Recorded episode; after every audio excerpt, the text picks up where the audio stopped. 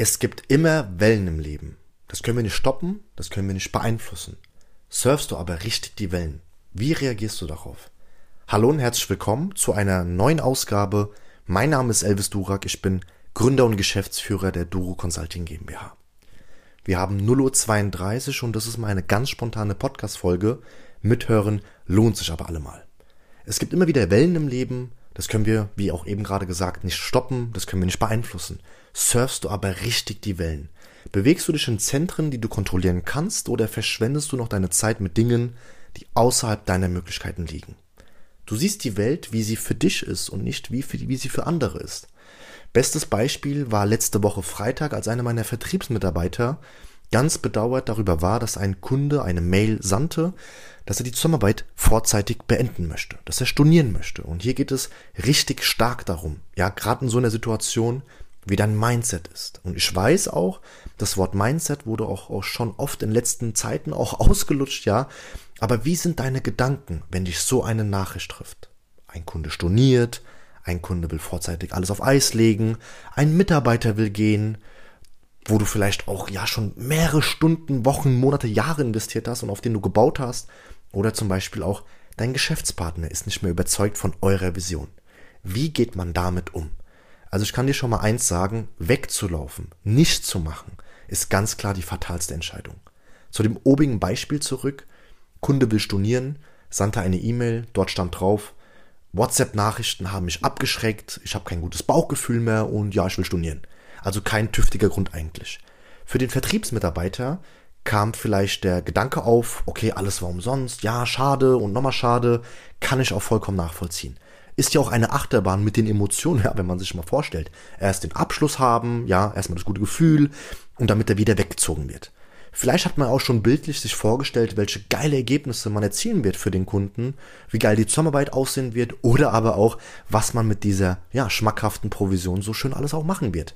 Alles vollkommen nachvollziehbar. Hatte ich auch schon, ja, öfters und hier geht es wirklich um deine Gedanken, um deine Haltung. Und ich würde sagen, 60 bis 70 Prozent aller Verkäufer würden hier einfach aufgeben, würden hier nicht nachfassen, würden einfach nichts machen. Ja, Kunde will nicht, tschüss. Ich bin da anders. Ich nahm mein Handy in die Hand und rufte den Kunden einfach knallhart an. Ich stellte mich diesem Problem oder auch dieser Herausforderung. Ich möchte mich stetig weiterentwickeln und da ist auch mir gerade von so einem Ex-Kunden die Meinung extremst wichtig. Wirklich, sollte dir auch. Und jetzt musst du dir vorstellen, nach 15 Minuten, ja, stellte sich heraus, dass der Kunde zwei Spam-Nachrichten per WhatsApp von Bitcoin-Leuten erhielt, die ihm per WhatsApp als Kunden gemitten wollten, ja, akquirieren wollten. Und er dachte sich, ach, die Leute geben unangekündigt und ohne nachzufragen meine Handynummer einfach weiter. Unseriös, auf sowas habe ich keinen Bock. Hätte ich auch nicht, ja. Und das sagte ich auch dem Kunden. Nun stellt sich aber heraus, dass wir selbstverständlich natürlich nicht die Nummern weitergeben, ja, einfach an Dritte weitergeben und so möchte ich ja auch nicht behandelt werden. Und das sagte ich auch dem Kunden, ja, und zack, nach 15 Minuten Talking über Gott und die Welt wurde der Kunde zurückgewonnen. Und das möchte ich dir gerade mitgeben. Hätte ich dort nicht angerufen, nachgefasst, einfach mal zu fragen, okay, wo liegt denn das Problem? Gibt es denn noch ein Problem? Ist es nur dieses Problem? Ist es nur dieser Engpass? Was wäre passiert? Welche Auswirkung hätte ich?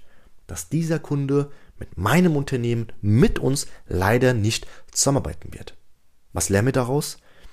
Ja, ich hatte mal vor kurzem eine coole Formel auch mitbekommen von Jack Canfield und zwar die lautet E plus R gleich O. Events plus responsive gleich Outcome. Mit E ist gemeint, was die zustößt. Beispiel von oben, Kunde will die Zusammenarbeit nicht mehr responsive, die Antwort darauf, die Reaktion drauf, klar, das haben wir alle, wir sind alles auch nur Menschen, sollte aber kurz sein, dass wir uns ärgern darüber, dass wir uns denken, schade, wir haben so viel Zeit investiert, dass der Kundengewinnungsprozess natürlich auch irgendwo mit Geld, mit Zeit und mit Mühe auch verbunden ist. Das und jenes haben wir einfach vorgehabt. Wie gehe ich aber damit um? Das ist das Essentielle, das ist das Wichtige.